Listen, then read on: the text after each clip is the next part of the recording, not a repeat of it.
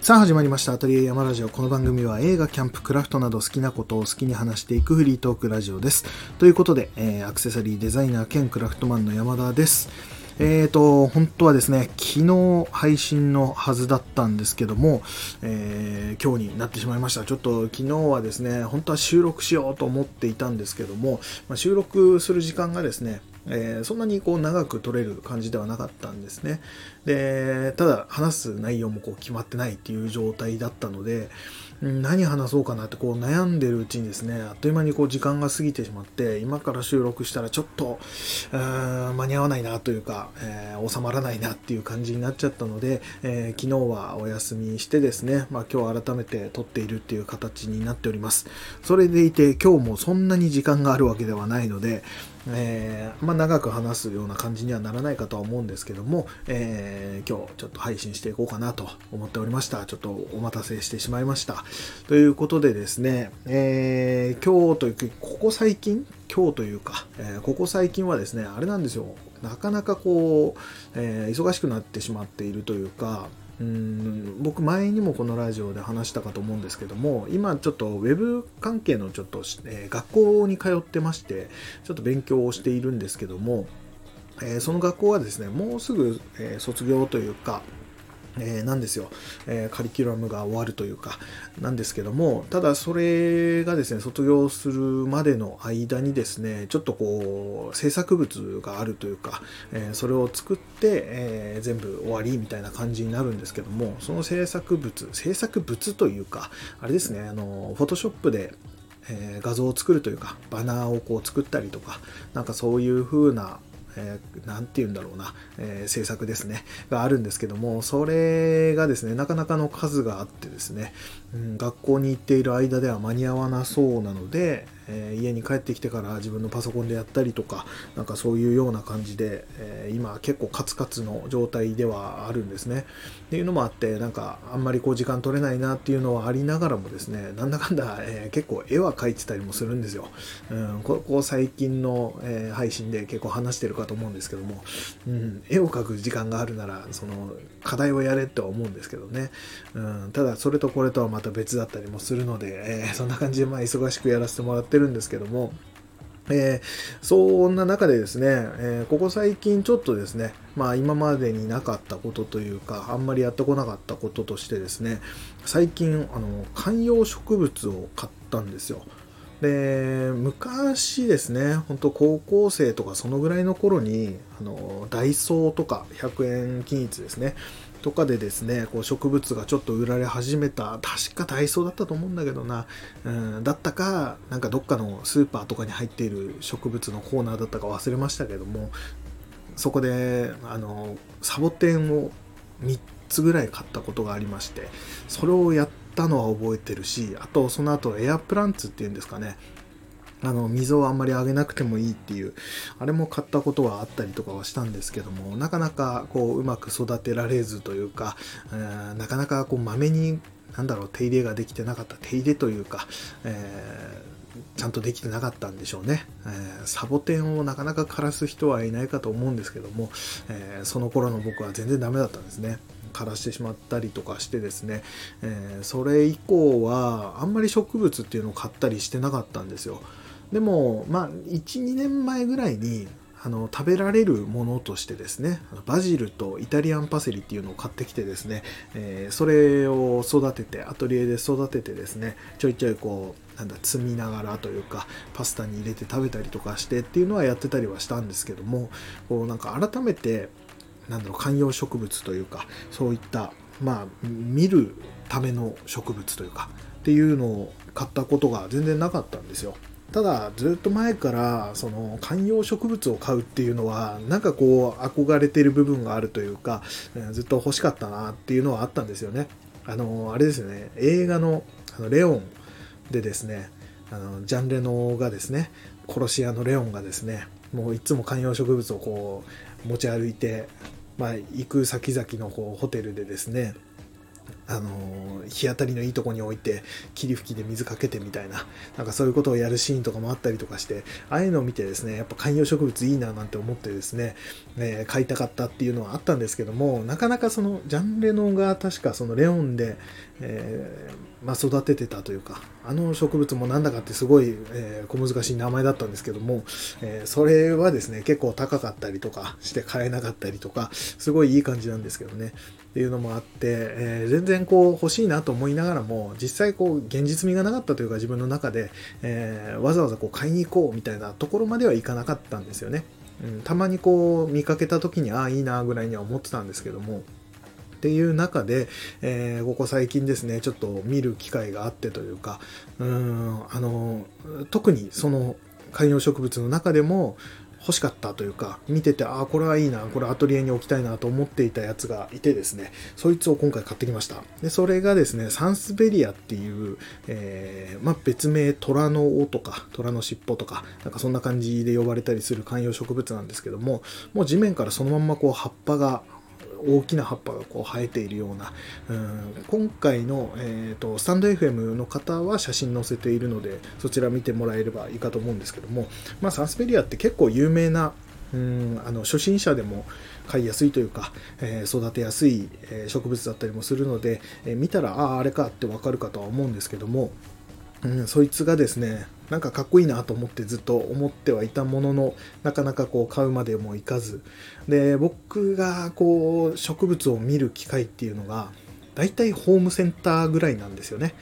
うん、僕がこう活動する中であんまり植物がいるところがないというかだったりもするのでホームセンターに行った時に大体外に置いてあったりとか、まあえー、中でもこうなんだ水耕栽培のやつがあったりとかなんかそんな感じのはあったりするんですけどもえー、ちらっと見たりはしてたんですけどもなかなか買ってなくて。しかもこのサンスベリアっていうえー、植物がですね、うん、なかなかこう大きい状態で売ってるというか結構なんだろう50センチ60センチとか結構高さがある状態で売ってたりとかしてですねそうなると、まあ、値段的にもそこそこするんですよね。で持ち帰るっていうのも特にまあバイクとかだと僕は大変なので車で行った時ぐらいしか買えなかったりもするしなっていうのでこう手をつけられないでいたんですけども今回ですねあの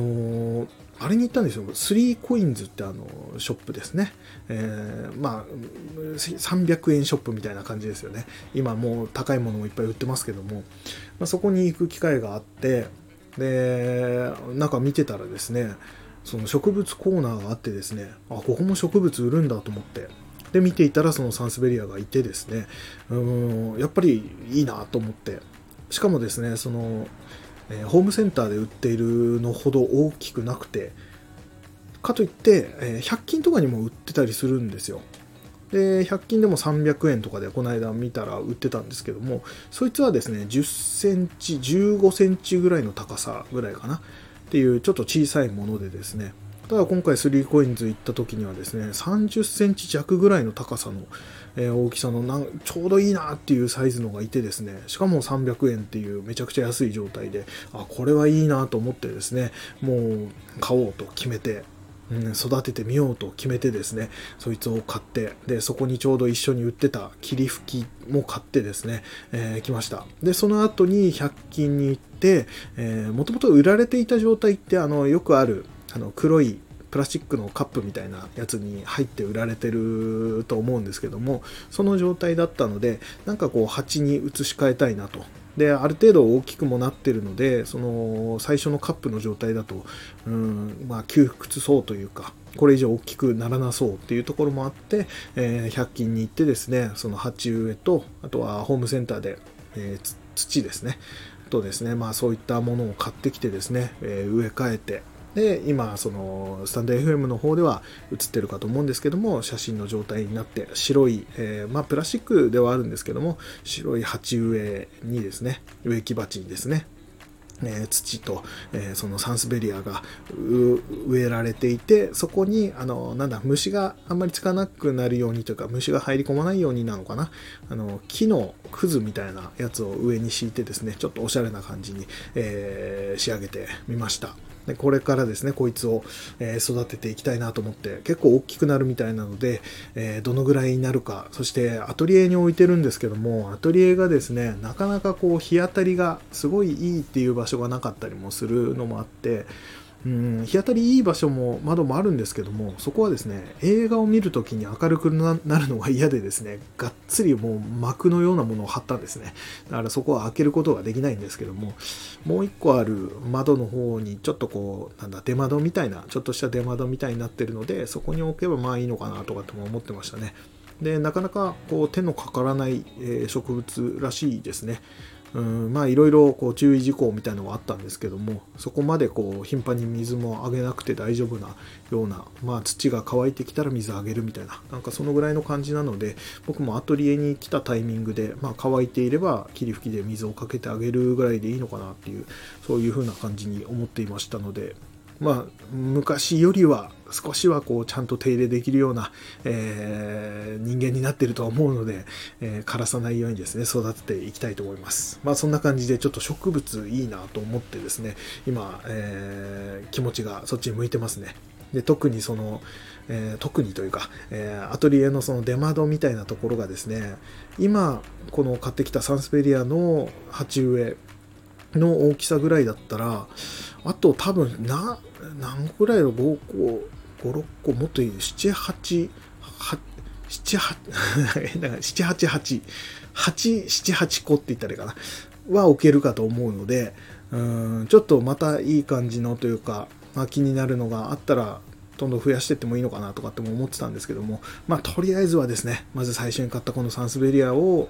えー、どのぐらいちゃんと、こう、飼っていけるかというか、まあ、育てていけるかというか、えー、っていうところなので、えー、これからもちょっとそれを楽しみにですね、やっていきたいなと思ってました。まあ、そんな感じでちょっと植物のお話だったんですけども、なんかこう、植物の話といえばですね、この間ですね、あの僕地元に未だにもう生まれてからですねずっと地元に住んでたりするんですけども、まあ、このアトリエっていうのももともと僕が生まれた場所とそんな遠くない場所にあったりもするので、えー、そこに暮らしてると、まあ、地元なんですよね結局は、えー、っていうところで、え、生活してるんですけどもあの地元のですね、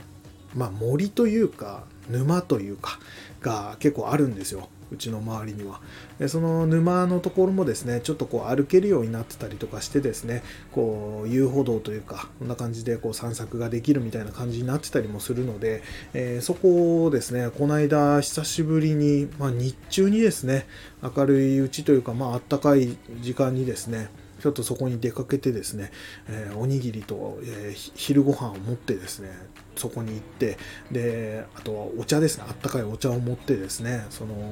沼に行ってでちょうどその遊歩道の途中にですねこう東屋というか、まあ、座るところ屋根があって座るところがあるんですけどもそこがあってですねで結構近所のおじちゃんおばちゃんとかが歩いててそこ座ってたりすることもあったりするんですけどもその日は空いていたのでそこに座ってですねこう昼ご飯を食べるというかっていうのをやったんですよ。なんかこうピクニックみたいなことをやったんですよ。なんかめちゃくちゃ良かったんですよね。うんで今の時期ですね、まあ、僕東北、まあ、宮城県なんですけども、えー、なのでこう渡り鳥としてですね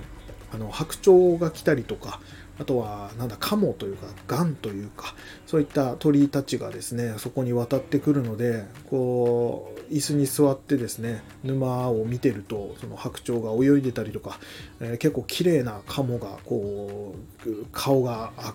青いじゃない、なんだ、緑の、えー、カモがいたりとか、すごい、なんか、のどかでいい感じなんですよね。でその中でこうあったかいお茶飲みながらおにぎりを食べるみたいなことをやったらめちゃくちゃ癒されてですね。うんすごい良かったなと思って。でなんか公園に行ったりとか、うん、結構大きい公園宮城県にもあの大きい公園湖畔公園とか、え、道のく森の湖畔公園とかあとはなんだ加瀬沼公園とかいろんな公園あるんですけども、まあ、そういうところもまた改めて行きたいなとは思うんですけど、まあ、近場で本当にちょっと行っただけで、えー、そういう場所があるっていうのはですねなかなか恵まれてるなと。本当にこう緑の、え、多いところに生まれてよかったなってすごい思いましたね。でなんかその流れでですねなんかすごいその癒されたんですよ。でその癒されたなって思った時にまあシンプルにこう自然に触れるっていうことが癒されるっていうことにもなるかとは思うんですけどもただなんかそこで思ったのがこう子供の頃そこですごい遊んでたんですよ。それこそ釣りをしたりとか、あの秘密基地を作ったりとか、まあなんか追いかけっこしたりとかなんかいろんなことをしてたんですけども、そういった場所に改めてこう年を取ってからですね、もう20年以上ですね、30年ぐらい経ってるんじゃないですか、その小学校の頃からしたら。そうなってから来てみると、またなんかこう、いいなってっていうふうに思えたのとその懐かしいなっていうやっぱ覚えてるんですよねその小学校にこう遊んでた時のこととかもやっぱその頃の記憶って結構鮮明に残ってるというかのもあってですねすごい懐かしかったっていうのもあってですねそういうのでもこう癒されたのがあったのかなと思ったんですよ。うん、なんかそういうのがですね、最近ちょっと感じることが多くなって、まあ、年なのかなっても思うんですけども、なんかこの間そのお茶を、あったかいお茶を飲みながらせんべいを食べてたらですね、僕あの、ばあちゃん子なんですけども、ほんとちっちゃい頃、小学校とか、まあ中学校の前半の頃まではですね、もうよく家に帰って、たらですねばあちゃんとこうお茶を飲みながら、えー、テレビを見るみたいなことをよくやってたんですよ。うんあのあれとかですね。あの土曜日、まあ、僕の時代はまだ学校に行っていたので、えー、まあ、午前中授業みたいな感じなんですよね。で土曜日午前中授業を受けてで帰ってきて家で昼ご飯を食べるみたいな。でその時にあのインスタントラーメンをばあちゃんに作ってもらってですね、えーなんだ昼時日本列島っていうテレビ番組があったんですけどもそれとかを見たりとかしながらそのラーメンを食べるみたいなこととかですねそういうのがよくあったんですけども、まあ、それと一緒でですね小学校の時学校終わってから帰って4時とか5時とかですかねそのぐらいに帰って夕食まではもうちょっと時間があるからっていうところであの僕はすごいせんべいが好きなんですけどもえー、いただき物のですね、あの、草加せんべいとか、えー、親戚がそっちの方にいたので、草加せんべいをいただいたりとか、えー、したことがあってですね、その草加せんべいを食べながら、えばあちゃんが入れてくれた緑茶を飲むみたいなことをよくやってたんですけども、それをですね、この間そのお茶飲みながらせんべい食べてたら思い出してですね、うわ、懐かしいなと思って、それでもめちゃくちゃ癒されたんですよ、なんか。なんか気が楽になる感じがしたんですよね。なんか、うんとかですねなんかこう最近そういうのをすごく感じることが多くてその絵を描いてるってさっきも言ったかと思うんですけどもこう絵の具まあアクリル絵の具を使って最近結構絵を描いてるんですけども絵の具を使って絵を描くっていうこともやっぱりこう大人になってからってなかなかやらなくなるかと思うんですよ。うん、そういったなんか仕事をやっていたりとか、え画家さんとかそういう方はまた別かと思うんですけどもなかなか普通にこうなんだ仕事に行きながら家帰ってきて絵の具で絵を描くみたいなことってそんなにやることでもなかったりするじゃないですか。うんっていう風なこともあってですね今そういう風なことをやってる時にやっぱりこう子供の頃の感覚というか思い出したりもするんですよね。うん、全然描いてる絵も違えばなんだろうなその昔ほどこう適当な感じでこう書いたりもしない今結構細かい作業とかもやってたりするので、えー、前とは多分感覚は違うはずなんですけどもやっぱり絵の具を混ぜるとか絵の具をまあ塗った筆をこう水を水につけて洗うとかなんかそういうことをやっている時とかあと手についたその絵の具をまあ手を洗う時にこう落とすとかなんかそういう風なちょこちょこしたことがですね、すごい懐かしくてですね、なんかそういうのを感じるとすごい癒されるなっていう感じがするんですね。でなんか僕の中でなんですけども、完全に個人的なものなのかもしれないんですけども、その子供の頃のなんだろう思い出に直結するようななんか出来事とかそういう風なことをこう今、まあ、年を取ってから味わうとですねすごく癒されるんだなっていうことが分かったんですね。で、これはまあそれぞれその子供時代、えー、それぞれあると思うんですね。めちゃくちゃ楽しかった人もいれば、えー、大変だったとかで言う人もいると思うんですよ。うん、なかなかこう、なんだろうな、親がこう仕事に行って、えー、なかなかこう相手をしてもらえなかったとか、え寂しかったとかいう人もいるかもしれないです。人それぞれあると思うので、ただ僕は幸いですね、そのばあちゃんがいたことによって、まあ両親は共働きで家にはいなかったんですけどもばあちゃんがいることでこう寂しい思いもしなくてですね、えー、なんか友達とも幸いこう仲良くできていたりもしたので、うん、もうなんだろう本当に無邪気に遊んでいたんですよね小学校の頃。で中学校の中盤ぐらいになってきてですねちょっとこうかっこつけ始めてですねなんかこうなんだろうな、うん、自分のやりたいこととかね、そういうことをですねなんかこう常にこうストッパーをかけるというか格好をつけるというかうんもう好きなように遊べばよかったのにその頃からやっぱ格好をつけてですねなんかこうちょっとうん透かしてた感じというかがあってですねその頃からはそこまでこう無邪気な感じはなかったんですけどもその前ですねやっぱ小学校もう幼稚園から小学校まではめちゃくちゃ無邪気に遊んでたりもしたのでなんかその頃のその感覚というかもう全部をこうさらけ出していたというかそういうのを思い出した時にすごく気が楽になるのかなと思ったんですね。まあ、どんだけ疲れてんだよって感じもするかもしれないんですけどもなんかそのなんだろうなストレスがあまりなかった時代というか、まあ、その頃はその頃で何かしら悩みはあったんでしょうけど今思い出すとそこまでの大きな、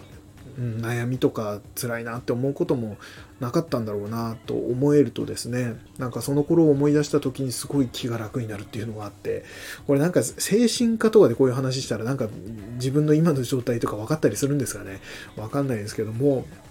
なんかそういうのをすごい感じることがあったんですね。っていうところでですね、なんかこう最近絵を描いてるっていうのもめちゃくちゃリラックスができるなっていうのを思ってですね、うん、絵を描くときはもう絵を描いてるのと、あとはラジオを聞いたり、まあ、ポッドキャストを聞いたりとかしてるんですけども、その時間がめちゃくちゃ幸せなんですよ。癒されるというか。うん、だからなんか子供の頃のそのなんだろうなリラックスした気持ちになりつつ今大好きなそういうポッドキャストとかラジオとかそういったものを聞いているっていうこうダブルの幸せがこう来るみたいなそんな感じですごいいい気分で絵が描けるんですよね。っていう感じでですね、なんかこう、全然参考になるかどうかわかんないんですけども、なんかこう、普段結構疲れてんなとか思う人はですね、こう、改めてこう自分が、まあ良かった時期ですね。別に子供の頃と限らず、なんか自分がすごい楽しかったなっていう時期とか、こう気が楽にいられたなみたいな時期があったらですねその時期と同じようなことをちょっとしてみるとか、うん、その場所に行ってみるとかその頃の音楽を聴くとかっていうのでなんかその頃思い出したことによって今がちょっとこう救われるというか気が楽になるみたいなことってなんかあるような気がするんですよ。うんまあ、僕はそれをすごい最近ちょうどこうポンポンポンと3つぐらい、えー、感じるものがあったのでちょっと今回話してみたんですけども、うん、そういうのって改めてこうやろうと思わないとやれなかったりもすると思うんですよね。それこそ昔の音楽聴いてみようっていうのはラジオとかでこう流れてくればうわ久しぶりだと思って聴けたりはするかもしれないんですけどもわざわざこう CD 引っ張り出してとか、えー、YouTube で検索して聴くみたいなことって何かがない限り聞かなかったりもすると思うんですよね。あのずっと聞いてる方はまた別だとは思うんですけども、日々新しいものが出てくるので、うん、とかですね、なんかその食べ物とかもそのお茶とせんべいの組み合わせが、まあ当たり前のような組み合わせなんですけども、この年になってきてなんかコーヒーとかばっかり飲むようになっちゃって、こう緑茶を飲むとか、ほうじ茶を飲むとか、しかもそのあったかいほうじ茶とかを飲むってことがなかなかなかったりもするのでうんなんかその組み合わせっていうのが意外とすぐにできそうなものなのに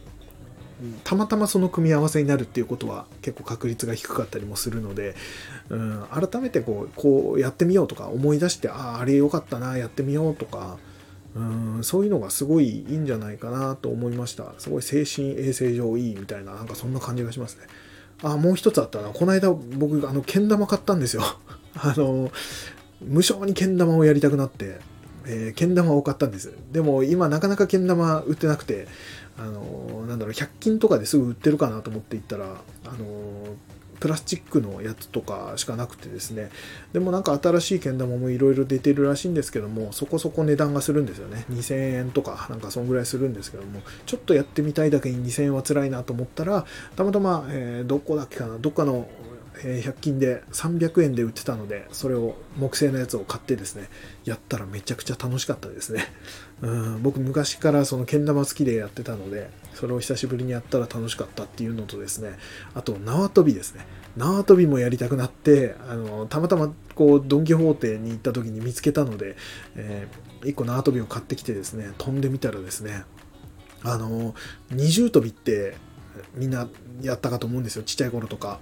うん、二重跳びとか二段跳びとか言いますけどもあれをどのぐらい今飛べるのかなと思ってもう本当に30年経ってですねどのぐらい飛べるのかなと思って飛んでみたらですね全然飛べなかったんですね。あれ？と思ってもっと簡単に飛べてたぞと思ったらですね、えー、あれ？と思ってあの1回転多く回してたみたいで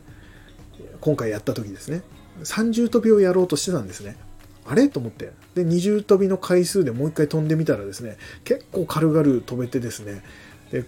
子供の頃は結構二重跳びも大変だったりとかしてですね、慣れるまでは結構必死で練習してたんですけども、今飛んでみたらですね、二重跳びはすごく楽でしたね。やっぱジャンプ力が子供の頃よりはあるんだと思いますね。単純にこう身長が高くなってたりとか、筋力が上がってるっていうのもあって。二重跳びとかはやぶさとか、なんかそんなのは意外とできましたね。ただ、僕は後ろ二重跳びとか、あの、後ろ跳び系がすごい苦手なので、それは今も変わらずダメでしたね。っていうような感じでですね、なんか最近結構過去に戻りたがってるのかわかんないですけども、えー、けん玉も、えー、縄跳びもなんか買ってやってたらすごくでも癒されました。まあそんな感じでですね、今回ちょっと短くはなってしまいましたけども、その昔のものとか自分の過去、すごい楽しかった時とか、まあ今が辛いみたいな感じになってますけど、今ももちろん楽しいんですけども、何て言うんだろう。その無邪気だった頃というか、今みたいにこう、なんだろうな、相手の出方を見て動くとか、なんか人の顔色を伺うとか、なんかそういうことをあまりしなかった時代というか、うん、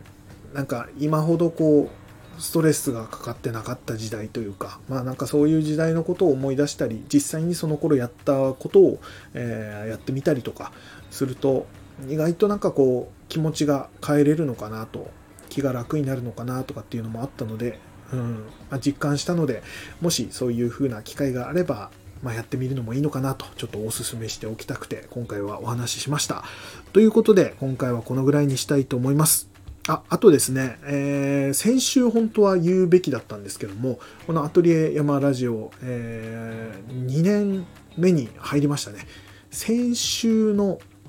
まあ、2月の18日から始まっているので、えー、2021年の2月の18から始まって、えー、2年ですね、ちょうど2年経って、まあ、今もう1週間ぐらい過ぎちゃいましたけども、っていうところで、えー、なんとか続けてこれてますね。でもあっという間ですね。この間始めたような感覚で言いましたけども、あっという間に2年経ってましたね。という感じで、また3年、4年と、まあ、えー、大変じゃなければ、え、続けていきたいと思いますので、もしですね、今後も聞いていただけるようであれば、えー、よろしくお願いします。ということでですね、え今回はこのぐらいにしたいと思います。それではまたですね、次回何を話すかわかりませんが、ぜひ聞いてやってください。え僕がやっている Twitter、Instagram、YouTube チャンネルなどは説明欄にインフォメーションのリンクを貼っていますので、そちらからぜひチェックしてみてください。また、番組へのご意見、ご感想などございましたら、え Twitter からハッシュタグ、カタカナで後山、ハッシュ後山をつけてお送りください。お待ちしております。ということで、山田でした。それでは、さようなら。